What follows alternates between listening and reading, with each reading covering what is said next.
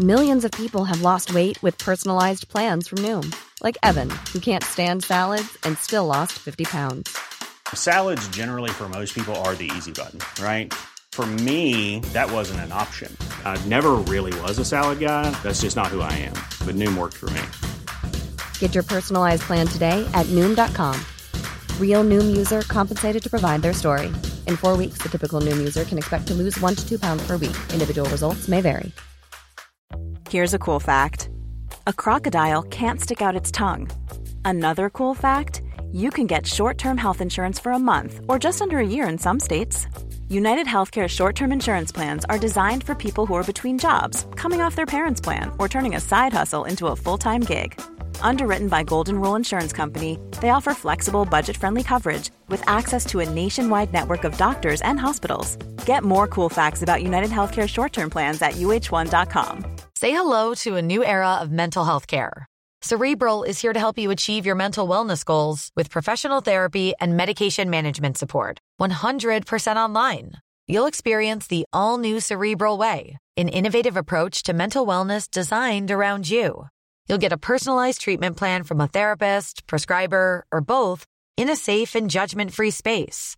Your cerebral therapist or prescriber will outline a customized plan with clear milestones along the way so you can get to feeling your best. With Cerebral, you're not alone in your mental health journey. We're here to empower you to live a fulfilling life. So take that first step towards a brighter future and sign up today at cerebral.com slash podcast and use code ACasts to get 15% off your first month. Offer only valid on monthly plans. Other exclusions may apply. Offer ends July 31st, 2024. See site for details.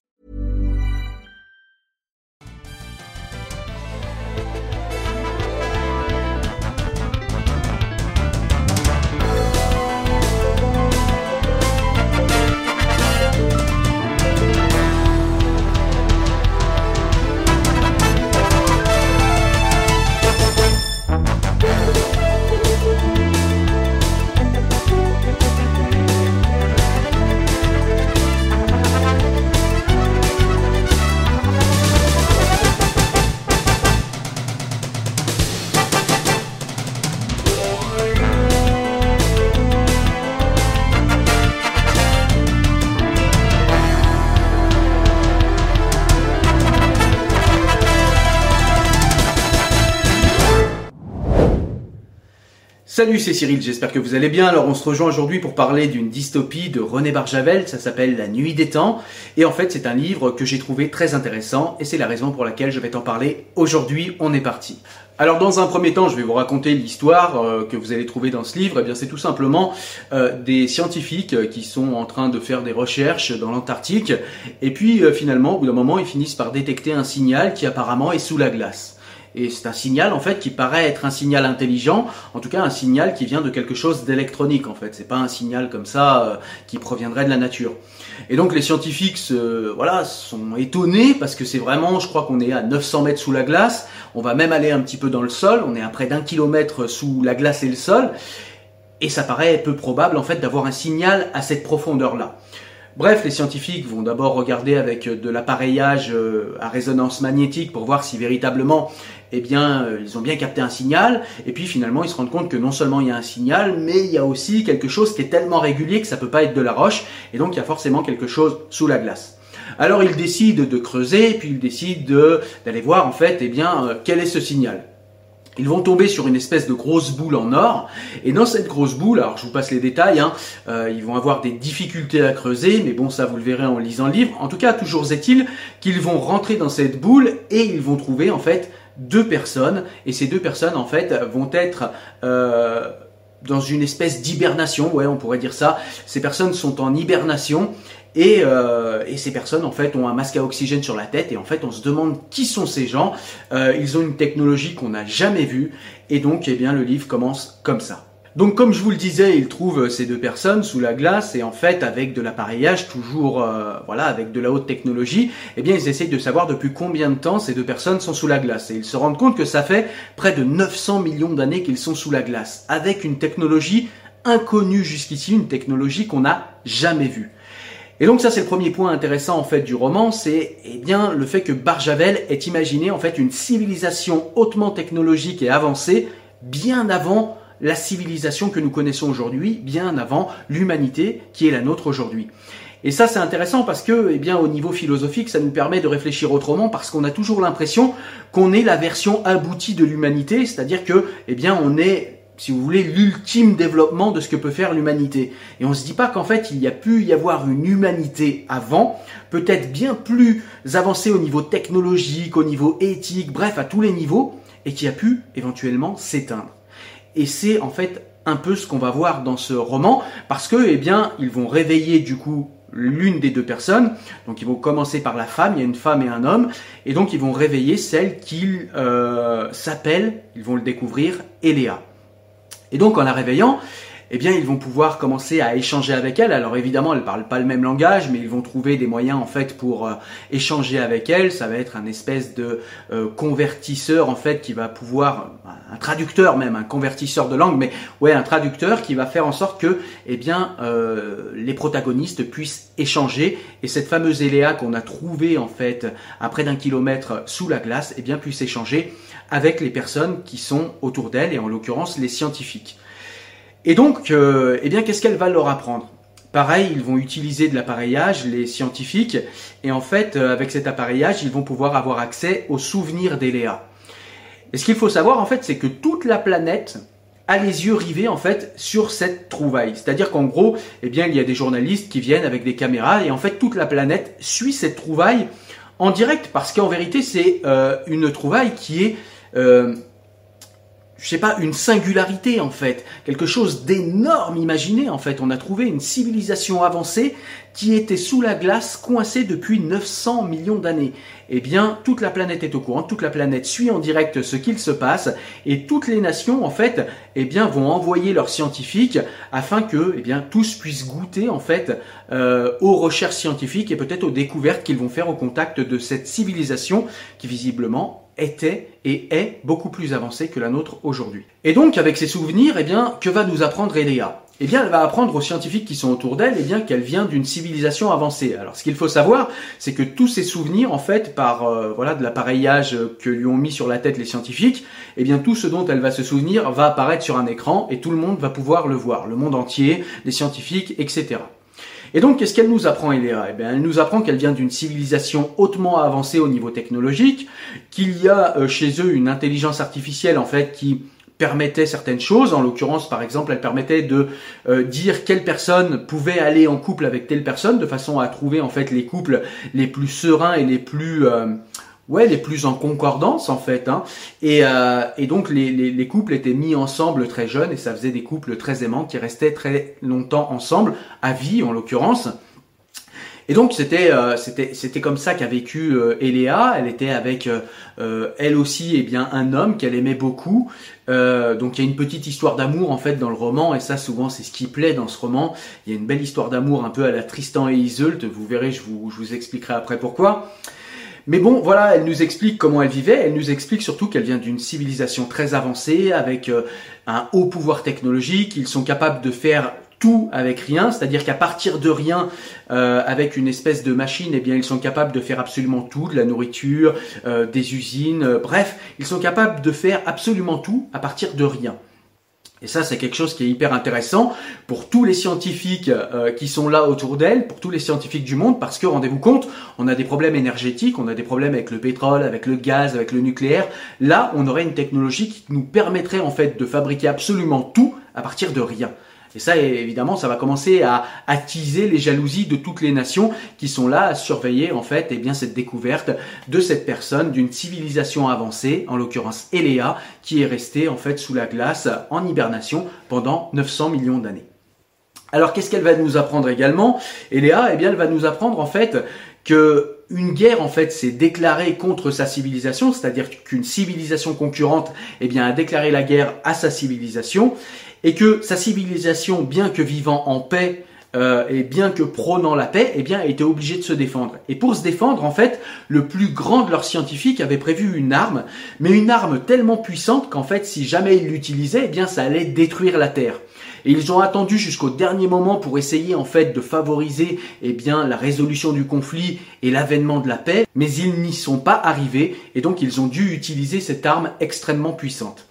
Et donc, eh bien, euh, juste avant d'utiliser cette arme, eh bien, le plus grand scientifique de sa civilisation, Aeléa, a décidé en fait de prendre la femme la plus intelligente, la plus belle, la plus à même de reproduire une humanité, pour la mettre à l'abri dans une espèce de boule qu'il a construit et qui est indestructible et qui résistera à cette fameuse arme de défense qui va détruire la Terre. Et donc cette femme la plus intelligente, la plus belle, la plus euh, avec le meilleur caractère capable de reproduire l'humanité avec lui, eh bien c'est Eléa. Et c'est pour ça qu'ils se sont retrouvés, le scientifique et elle, dans cette fameuse boule, en fait, sous la glace. C'était une boule, en fait, censée les protéger, eh bien, de cette fameuse arme qui allait détruire l'humanité, pensait-il en tout cas.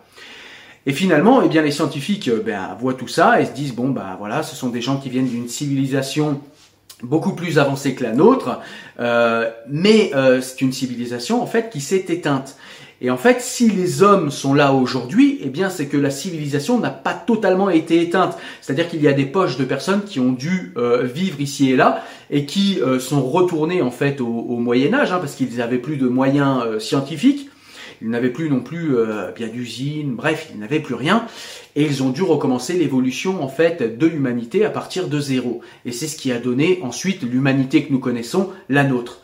Voilà, c'est à la conclusion à laquelle arrivent les scientifiques après que Eléa euh, leur ait conté son histoire. Et donc je voulais revenir rapidement à cette fameuse énergie en fait où on peut faire absolument tout à partir de rien parce que c'est très important en fait dans le roman dans le sens où eh bien les nations du monde qui ont envoyé des chercheurs pour voilà euh, s'entraider en fait dans cette découverte qui est la découverte de la civilisation d'Eléa et en fait d'Eléa et du scientifique qui est avec elle dans cette boule en or eh bien en fait, il va commencer à y avoir des tensions parce qu'en fait, toutes les nations veulent s'approprier cette fameuse énergie où on peut faire tout à partir de rien. Imaginez dans une civilisation où on a aujourd'hui nous des problèmes comme je vous le disais avec euh, nos énergies, des énergies qui sont non renouvelables, des énergies qui vont bientôt se terminer, qu'on n'aura plus. Eh bien là, vous avez quelque chose qui vous permet d'absolument tout faire à partir du rien. Et donc, euh, eh bien, chaque nation va essayer de se débrouiller pour euh, s'accaparer en fait cette découverte. Et comment ils vont faire? Eh bien tout simplement, ils vont déjà commencer par essayer de réveiller le scientifique en fait euh, qui était avec Eléa parce que eh bien c'est difficile. Apparemment, il avait quelques blessures. Ils savent pas trop pourquoi, mais voilà, il y a quelques blessures sur le visage, donc ils vont essayer en fait tout simplement de le réveiller parce que eh bien l'équation en fait euh, qu'ils ont trouvée, en tout cas euh, les comment dire, l'établissement scientifique en fait du tout à partir de rien, ben, ils n'arrivent pas à le comprendre. Alors ils pourraient le comprendre, mais il faudrait quelques mois. Botox Cosmetic, out of botulinum toxin A, FDA approved for over 20 years. So, talk to your specialist to see if Botox Cosmetic is right for you. For full prescribing information, including boxed warning, visit BotoxCosmetic.com or call 877-351-0300. Remember to ask for Botox Cosmetic by name. To see for yourself and learn more, visit BotoxCosmetic.com. That's BotoxCosmetic.com. When you're ready to pop the question, the last thing you want to do is second guess the ring. At Bluenile.com, you can design a one of a kind ring with the ease and convenience of shopping online. Choose your diamond and setting. When you find the one, you'll get it delivered right to your door. Go to Bluenile.com and use promo code LISTEN to get $50 off your purchase of $500 or more. That's code LISTEN at Bluenile.com for $50 off your purchase. Bluenile.com code LISTEN. Et donc, pour le comprendre plus vite, eh bien, il s'agit juste de réveiller eh bien, le scientifique, le plus grand scientifique de la civilisation d'Eléa. Donc ils essayent de le réveiller, mais finalement il va pas très bien, il faut lui faire une transfusion sanguine, donc euh, il y a personne qui a du sang compatible, sauf peut-être Eléa, donc il demande à Eléa si elle veut bien, euh, si elle veut bien faire une transfusion avec euh, avec le scientifique, mais finalement Eléa au départ elle refuse parce qu'en fait elle voulait pas venir avec ce scientifique. Je vous ai pas parlé de ce moment de l'histoire parce que c'est un peu long, mais en fait, Eléa, elle voulait rester avec euh, avec son amoureux en fait, hein, avec qui elle était depuis le départ, et elle voulait absolument, elle voulait mourir même avec son amoureux euh, dans euh, sa civilisation, et elle voulait pas rentrer dans la boule avec le scientifique. Elle y a été contrainte en fait, et, et en fait, eh bien pour se venger, elle a envie finalement de faire la transfusion, mais elle va s'empoisonner en fait pour que son sang soit empoisonné et que pendant la transfusion, elle empoisonne le scientifique en fait. Elle en est là. Et, euh, donc elle, accepte et, euh, et, donc on va commencer à transfuser l'autre scientifique. Et puis on va se rendre compte en fait que euh, eh bien Eléa en fait elle s'est empoisonnée, elle est en train de mourir et en plus par la transfusion elle est en train de tuer eh bien le fameux scientifique. Sauf qu'on se rend compte assez rapidement dans le roman qu'en fait à côté d'elle c'est pas le scientifique en fait c'est son amoureux. Mais comme elle est endormie elle le sait pas et en fait elle est en train de tuer en fait la personne qu'elle aimait le plus. Euh, et en fait elle le sait pas et donc ils vont mourir tous les deux à ce moment-là du livre. Et donc les autres nations, eh bien, euh, vont elles chercher donc euh, à s'approprier cette fameuse connaissance du tout à partir de rien. Et donc elles vont envoyer eh bien des sous-marins nucléaires, elles vont envoyer des avions, etc mais elles peuvent pas non plus bombarder comme ça de manière massive parce qu'il s'agit de récupérer les connaissances avant. Et donc, eh bien, il y a une nation, on ne sait pas laquelle, eh bien, elle arrive à corrompre un scientifique. Et donc, ce scientifique va poser des bombes en fait sur le traducteur, l'intelligence artificielle qui a, qui a été le traducteur en fait de cette fameuse euh, équation qui permet de faire tout à partir de rien. Et donc, euh, eh bien, euh, ce scientifique, on imagine en fait, est censé rapporter ses connaissances à une autre, euh, à une civilisation. Hein, je, on ne sait pas laquelle. En tout cas, il se fait attraper, et donc, on, ce scientifique a mis des bombes en fait sur l'intelligence artificielle pour effacer sa mémoire, parce que la civilisation qui veut cette technologie ne la veut que pour elle. C'est-à-dire qu'elle ne veut pas partager, elle veut avoir une ascendance sur les autres civilisations en ayant une technologie bien supérieure. Et c'est ça un petit peu la critique du livre et le drame de l'humanité, c'est que eh bien les nations sont sans arrêt en concurrence. On le voit dans la civilisation d'Eléa, c'est parce que les civilisations étaient en concurrence, eh bien qu'elles se sont fait la guerre et qu'elles se sont attaquées l'une et l'autre et que eh bien elles se sont éteintes. Parce que eh bien il y en a une qui a voulu se défendre, qui a utilisé une arme tellement puissante qu'elle a détruit la terre et à chaque fois, en fait, les civilisations eh bien, développent des armes de plus en plus puissantes parce qu'elles sont en concurrence les unes avec les autres. Et au final, les armes deviennent tellement puissantes que eh bien, ce sont des armes qui en arrivent à détruire la Terre. Et en fait, eh bien, la critique à ce moment-là euh, qu'on peut percevoir chez René Barjavel, c'est tout simplement que eh bien, cette fameuse concurrence entre les civilisations, c'est notre pire malheur et c'est ce qui fera qu'on va peut-être eh bien, un jour détruire notre planète. Parce qu'aujourd'hui, on le voit par exemple avec les armes nucléaires, on est dans la capacité aujourd'hui de détruire la Terre et sur un mauvais enchaînement géopolitique, sur un mauvais enchaînement de conflits, eh bien il pourrait y avoir en fait des bombes nucléaires qui soient euh, envoyées en série euh, d'une civilisation contre l'autre, d'une nation contre l'autre, et on pourrait arriver à détruire la Terre aujourd'hui. Et on sent en fait euh, que c'est cette critique qu'émet René Barjavel à ce moment-là du livre.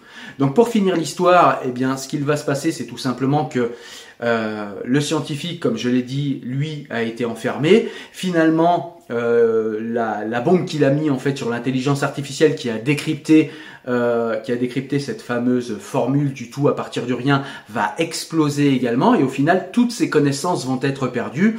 Et donc les scientifiques vont partir comme ça euh, de l'Antarctique parce qu'ils avaient creusé. Ils étaient en fait dans le puits hein, ils avaient creusé.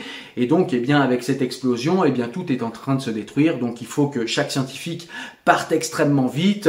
Voilà, et donc toute l'humanité, parce que je vous le rappelle, eh bien tout ça se passe sous l'œil de toute l'humanité, hein, puisqu'il y avait des caméras et que c'était diffusé partout dans le monde, et en fait toute l'humanité eh bien voit en fait l'échec de la collaboration des nations, même quand ils font une découverte qui serait susceptible de changer complètement la donne euh, pour tout le monde en fait, hein, puisqu'on n'aurait plus besoin d'énergie fossile pour construire quoi que ce soit, eh bien les nations euh, de notre Terre, les civilisations ont été incapables de collaborer d'une manière digne et d'une manière, ouais, d'une, d'une manière où la collaboration serait réelle et bienveillante. Il y a toujours en fait des pensées sous-jacentes qui font que les nations vont rentrer en conflit et donc la jeunesse eh bien, se rebelle à la fin du roman en disant que voilà, c'est intolérable, qu'il ne supporte pas que Eléa soit morte. Et en fait, on se rend compte en fait à la fin, comme je vous l'ai dit, eh bien que Eléa est morte avec son chéri. On se rend compte que eh bien les nations euh, aujourd'hui, au temps présent du roman, eh bien se font la guerre. Euh, se sont fait une espèce de petite guerre pour avoir euh, ces fameuses connaissances et pour pouvoir supplanter et avoir l'ascendant sur les autres civilisations. Et c'est exactement en fait ce qui s'est passé euh, dans la civilisation d'Eléa quand sa civilisation s'est éteinte. Et en fait, il y a une espèce de récurrence comme ça, ou une espèce d'effet cyclique qu'on sent chez euh, Barjavel, où il veut nous expliquer que tant qu'on changera pas en fait euh, cette manière qu'on a d'être au monde en étant tous en concurrence les uns avec les autres, eh bien il risque d'y avoir cette fameuse récurrence où les nations vont s'affronter les unes les autres pour gagner dans un espèce de concours où on ne sait pas en fait ce qu'il y a à gagner à la fin à part la destruction de la planète. Et puis, comme dans les autres romans de Barjavel, on sent quand même euh, une critique au niveau de la faiblesse éthique qu'il y a euh, dans les nations, qu'il y a chez l'homme en général. Et euh, avant de chercher des connaissances, eh bien, les êtres humains, l'humanité, devraient peut-être travailler sur la recherche en éthique, la recherche en morale, la recherche en conscience, euh, toutes ces choses qui nous permettraient en fait d'utiliser les connaissances et les technologies que nous découvrirons avec beaucoup plus de pertinence, avec beaucoup plus de prudence et au final avec beaucoup plus d'efficience. Voilà, cette vidéo est à présent terminée. J'espère que tu as aimé cette présentation de ce roman de Barjavel. Quant à moi, je te dis à très bientôt pour une nouvelle vidéo où je te parlerai d'un livre ou d'un fait d'actualité. Prenez soin de vous, à très vite.